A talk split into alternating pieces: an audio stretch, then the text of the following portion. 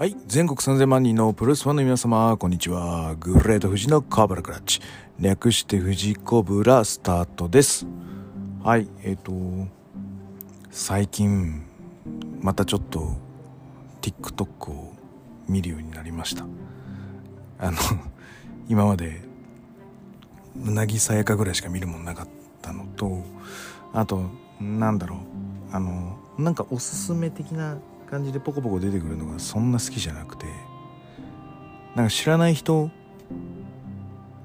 見てもなんかねえ楽しくなくねとか知ってる人見るとかさ。まあまああとはまああこういう興味あるジャンルとかいいなとかうん 思ったりするのはあるとは思うんだけどなんかなはまんないんだって思ってたんですけどあでも最初はあれですよ。あの You Facebook のなんか Facebook にあの YouTube のショートが上がったりしてます？最近。あれであ TikTok みたいな柄なんだ柄というか なんかなんか仕上がりなんだみたいなのがあったんでポチってたまたま押したのがちょっと面白くて。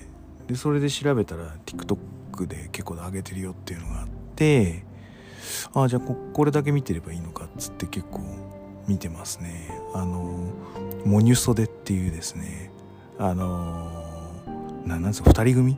うん。女性2人組の歌手でいいんだよな。ラップもするけど概念的に言うと歌手なのかな？っていう感じでいいと思いますね。はい。あのー女性2人組のね。うん。あれ結構好きで。でなんかあの韻を踏むこうショートの歌をこうずーっと上げてんですね。はい。韻踏みますって言ってこう あのやってるやつがなんかあのお手元のやつは知ってたんだけどさ。あれのなんかなんか出来のいいインフミのショート動画がちょこちょこ上がってるので私は今ハマってますね。あれいいなと思って。何なんでしょうねあのこの女性2人組ユニット。あのパフィーしかり、ま、パフィーはそんなラップはしないんですけどあとあのハルカリとか。もうずっと前から言うとウィンクもそその部類に入るんですか？ピンクレディーから入るんですか？女性2人組ってなんかこう安心感があるのは何なんでしょうね。であのラップの方行くとそのハルカリだったりとかカリスマ .com だったりとかああいうなんかお女性2人組ユニットっつうのはなんかこう安定感があるというか安心感がありますな。でこのモニュソでもあのあれなんですよ。一人はちょっとショート。で一人はロングみたいな定番の分け方をす 分け方って言い方変ですけどキャラクターのあり方をされていまして。うんいいなぁと思ってしまうわけですよ。うん、で あのどっちもねなんか特徴的なあラップというかうん。あれって何なの？俺は素人だから分かんない分かんないんだけどあれはうまいという話なの？そうでもないっていう話なの？よく分かんないんだけど。うん。素人目から見るとなあなんかすごい声もいいし。であのちっちゃい子ハスキーな声するんですけどそれだけじゃなくなんかこうアニメの声優みたいな声も出すし割と多彩な声を出すなという印象だったのでうん最近聞いてます。はい。はい。えっ、と、まあ、そんな感じで行ってみたいと思います。はい。この番組は健康プロ所属、グレート富士がプロレスやってる体の斜めからの視点で見てしまうプロレスの試合の感想や、なぜ、何と湧き起こってしまう疑問の数々に対して、妄想の仮説を立てたり、妄想の検証を勝手に探し出してしまう困ったポッドキャストです。えー、その今日のコーナーは、キングオブ DDT2022 レビューとなります。簡単に行ってみましょう。あの何もメモを取ってないのでバッとこう見て。はい。あのー、おおさすがだなと思ったところを、えー、上げていきたいと思います。まずは、えー、上野 VS 吉村。準決勝ですね。はい。あの、去年は何だったかっていうと、去年は、えっ、ー、と、準決勝、佐々木大輔、竹下幸之助が、竹下が勝利。そして、同じく準決勝で、日野裕二 VS、えー、樋口和沙があって、こうね、ここでも、樋口待望論っていうのが出たんですけど、日野が上がってきて。で、決勝は、えー、竹下 VS 日野で、竹下が取り、まあ、いわゆるグランドスラムみたいな感じでよかったよね。去年、その前の8月に KOD を取り、年末で DO を取り、そしてこのキングオブ DDT を取って、竹下幸之助グランドスラム達成というところで、まあ、海外へ目向いたという、まあ、景気づけの試合でもあったのかなという印象ですね。はい。で、そんな中、えー、今回はその竹下幸之助も、えー、海外でいない。そして、えー、サイバーファイトフェスで、遠藤哲也を書く、えー、夫人で臨むこのキングオブ DDD、新しい景色を見せるべきなのか、どうなのか、という、まあ、ストーリー。として上がってきたのが、この上野由紀、吉村、そして、えー、樋口、えー、と、秋山という、まあ、夫人になってますよね。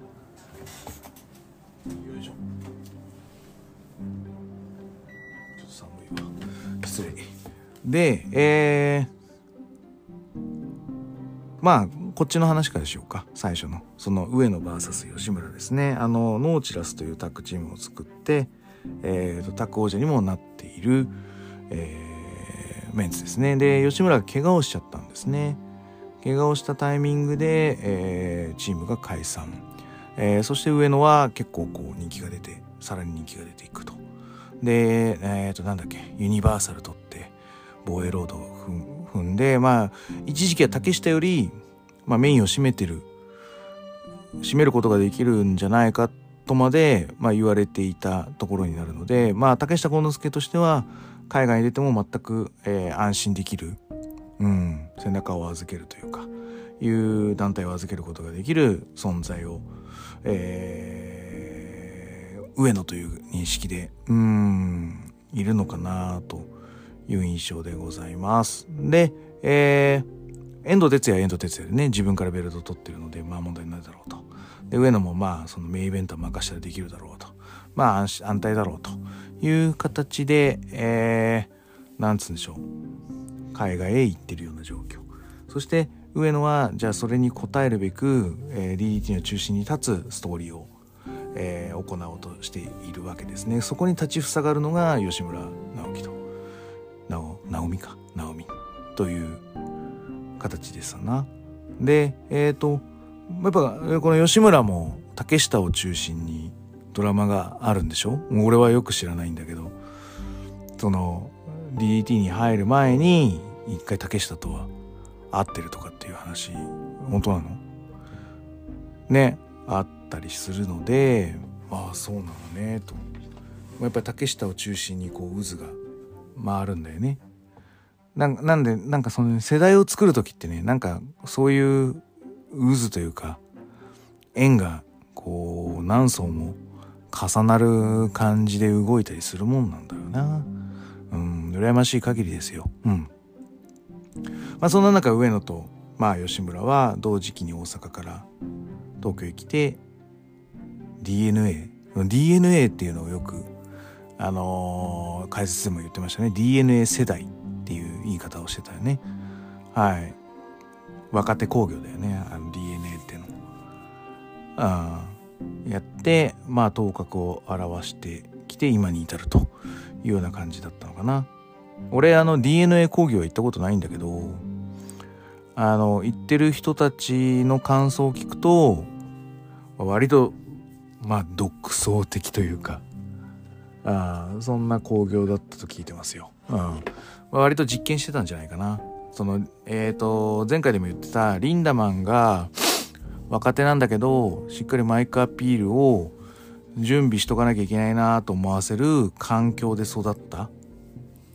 のと同じように DDT もだからそういう若手工業とか DNA があったからこそそのトップにトップに立つとか試合を回すとかあの若手だったらね2分とか4分で終わって1経験じゃあ何をこう経験値で拾っていこうかなというようなところに対して、まあ、20分試合をしてとか10分15分の試合をして別の経験値を得ると、まあ、こういうことができてたっていうのは非常になんつうのかないい経験だったんじゃないかなと今から振り返ればねその DNA 見てた世代はやきもきしてたかもしれない。あの、お客さんはやきもきしてたかもしれないけど、割といい経験してたんじゃないかなという印象ですね。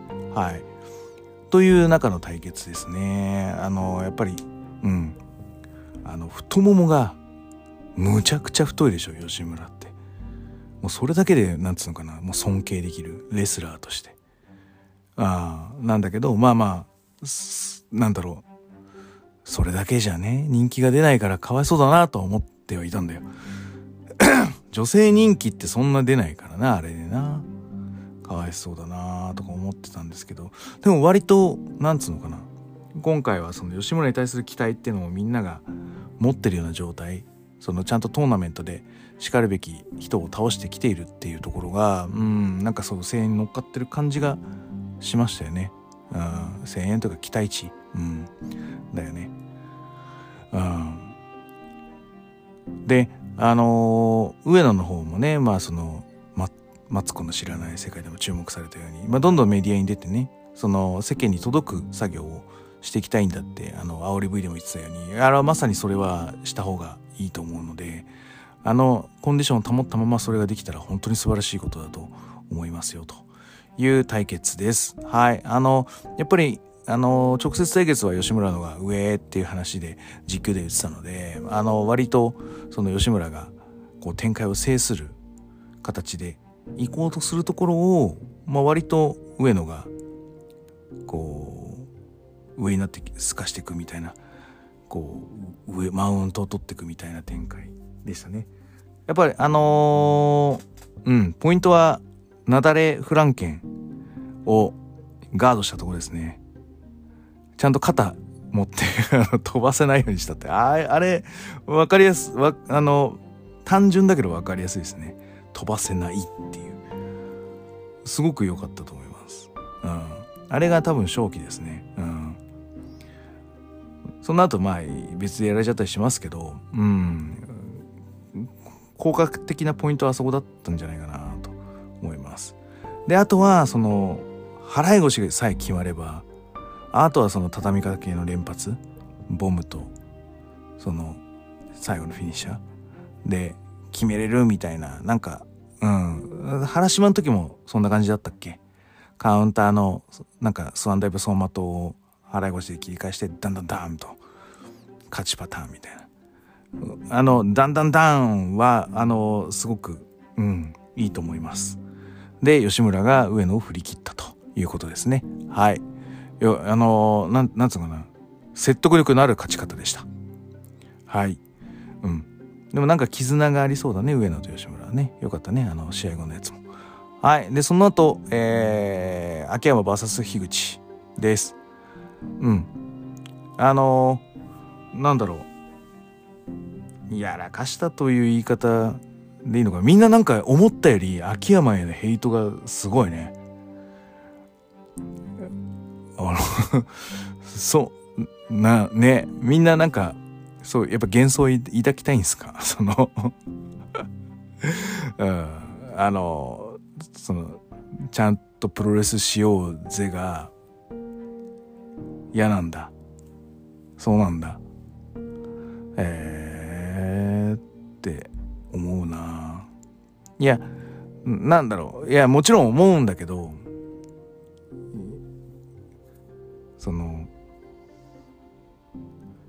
ななんていうのかね いや俺はそういうの嫌いだからぶっ潰れてほしいとは思っていながらもでも秋山の言うことは俺はすごく理解できるんだよね。張り手をその鍛えてないところに打たれることによるリスクっていうのは本当にあるからその首を鍛えてればまあ軽減はできるけど単純に顎狙いはその鍛えてない鍛えることができないからうん。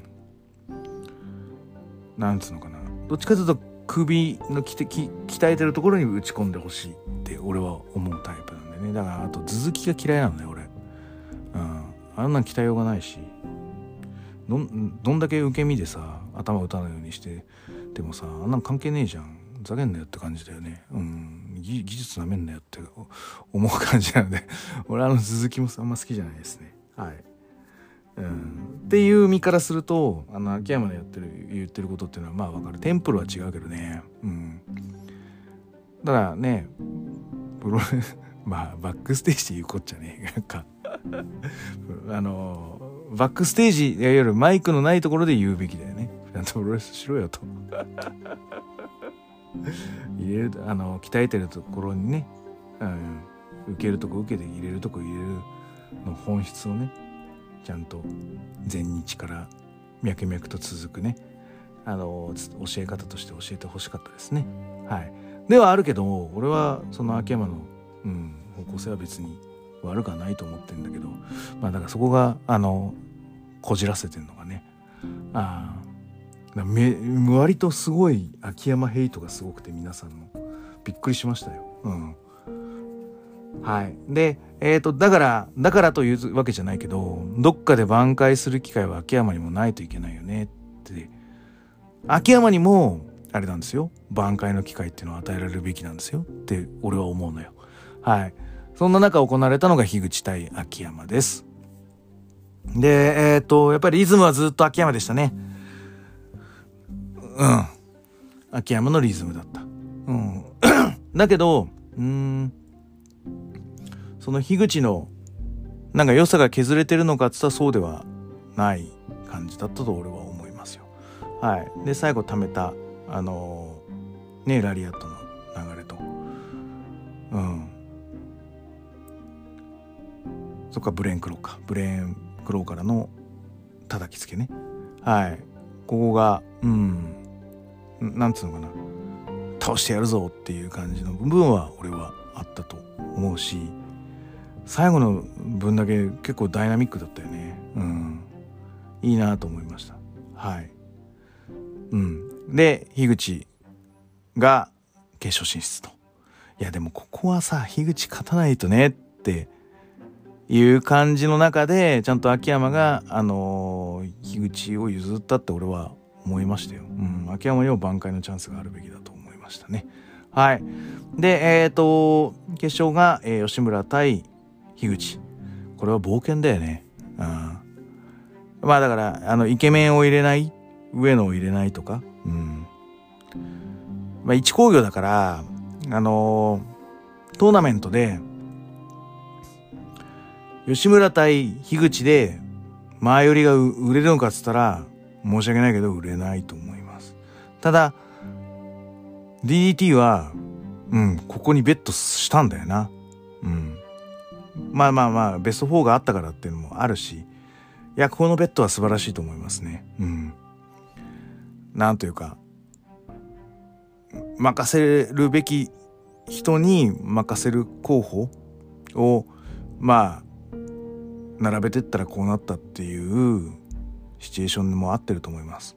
で、やっぱ秋山と樋口はね、あの、サイバーファイトフェスであの同じリングにいたので、遠藤哲也という人間の挽回のうん、ストーリーにはやっぱり立ち入りたいと思うよね。思ってしまうよね。だから樋口としては負けられない。そして吉村としてはうんタックの王座にもなってまあ復帰してタック王座になってで、えーと、自分の周りでいう上野はなんか人気が出てる、えー、目指すべきその遠藤哲也竹下幸之助は今いない。じゃあやっぱりトップを取っていくべきだよねって思うのはあの吉村としてはまあ分かる話だよね。うん、というところになるので、まあ、どちらも負けられないかな。でえっ、ー、とねあの倒すべき人吉村原島も倒してるし独り立ちじゃないけど、まあ、そういううんストーリーはやっぱり裏ではあるのかなと思います。はい。で、えっ、ー、と、なんつうの、チョップがすごかったね。ああ、負けねえな、これ。で、やっぱさ、かっこいいのはさ、その、あの、よくアップだ、あの、カメラマンよくアップを撮ったね。チョップやって痛がってる吉村が、あの、ロープにもたれかかってんだけど、で、これで指をクイクイってすんだよ。拍手が足んねえよ。盛り上がれっつって。あの、あいつがこう客をコントロールしたんだよね。で、そっから客がまた湧いてチョップ合戦が始まるんだよね。ああ、よ、よく撮ったよ、カメラマン。素晴らしいよ。会場を掌握したわけですよ、吉村直美は。あら、すごいなと思いましたね。あで、樋口もやっぱりあああいう、なんだろう、秋山戦ではちょっと感じなかったけど、メインの時はなんかそのイラプションのガウンを着てたからなのか、あとはちょっと髪型をちょっと変えたのか あの、若干なんかちょっとこう、イケメンな風味が出てきてるというか、で、あの、本来の手足の長さが、すごくなんか見栄えがよく見えてきましたね。なんかかっこよく見えたね。その、純潔より。なんだろう。なんでだろう。ね。あの、それがだからその、背負って立つぞっていう、なんか何らかのオーラだったのかもしれないね。うん、それは良かったと思います。はい。うん。では、真っ向勝負だね。力と力の勝負。で、ああいうさ、その、タフ、タフマッチ、DDT ではあまり見られないタフマッチ、うん、をしっかりすることによって、まあ、遠藤哲也が、その、DDT が、そういうね、脳震盪を起こしてしまうような、やわな団体じゃねえんだぞと、うん、しっかりと証明できたんじゃないかなと思います。ああ最後やっぱりこう肉弾戦を締めた樋口がブレンクローのねぶん投げからボールを取って見事 KOD チャンピオンとなりましたとさということですね。でベルトを巻きに来ましたね。あのストーリーを回収しに来たんだけど、もうちょっと早くねえかなとは思ったけどね。うん。ちゃんと挑戦して、しなきゃいけないんだけど、でもまあ、あれは緊急事態だから。あの、煙鉄の体格に樋口を説得力を持たすためには、まあ、あの、秋山の作業も、まあ、必要だったと思いますよ。仕方ないね。本当は、チャンピオンシップで紡ぐべき話だったと思うんだけど、まあ、それでいいと思います。だこれで、だから秋山もね、挽回したということで許してやってよ。はい、えー、そんな中で、はい、えー、と、樋口が、その後ね、高木三四郎から旗を手渡され、旗を振ると。な、なんだろう、あの、絵になるんですよ。旗っていうのは。前も言ったかと思うんですけど。で、えっ、ー、と、敵陣に戦いを挑む、えー、そして戦闘を切って勝利する、えー、そこに旗が立つ、え、これがね、非常に、なんつうのかな、見栄えがいいというか、昔からそういうもんなんでしょ？合戦とかそういうのは。いう話になるので、ぜひ、樋口和貞に先陣を切り、えー、そして、あのー、まだ見ぬ世界にね、我々を連れてってもらいたいと思っておりますよ。はい。あの、いろいろ背負った人間というのはやっぱ強いので、うん。これから期待ですね。はい。ということで、えー、今日はこんな感じで終わろうと思います。はい。グレート富士のコブロクラッチで質問感想お待ちしております。グレート富士の質問箱や TwitterDM などどしどし送ってくださいね。はい。あと、えっ、ー、と、富士コブラで、あのー、エゴサしておりますので、ぜひともご感想いただきたいと思っております。はい。最後に気に入っていただけましたら、サブスクリプションの登録、また定期購読のボタン、お気に入りのボタンを押してくださいね。ということで、はい。樋口。うん。旗が似合う。応援団。応援団、イラプションなの、あ、白いやつも白い、あの、白い学ランみたいな感じがするんでね。あの、さらに似合うと思います。はい。あの、旗持って入場、かっこいいと思いますので、ぜひお願いします。はい。それでは全国3000万人のプロレスファンの皆様、ごきげんよう。さようなら。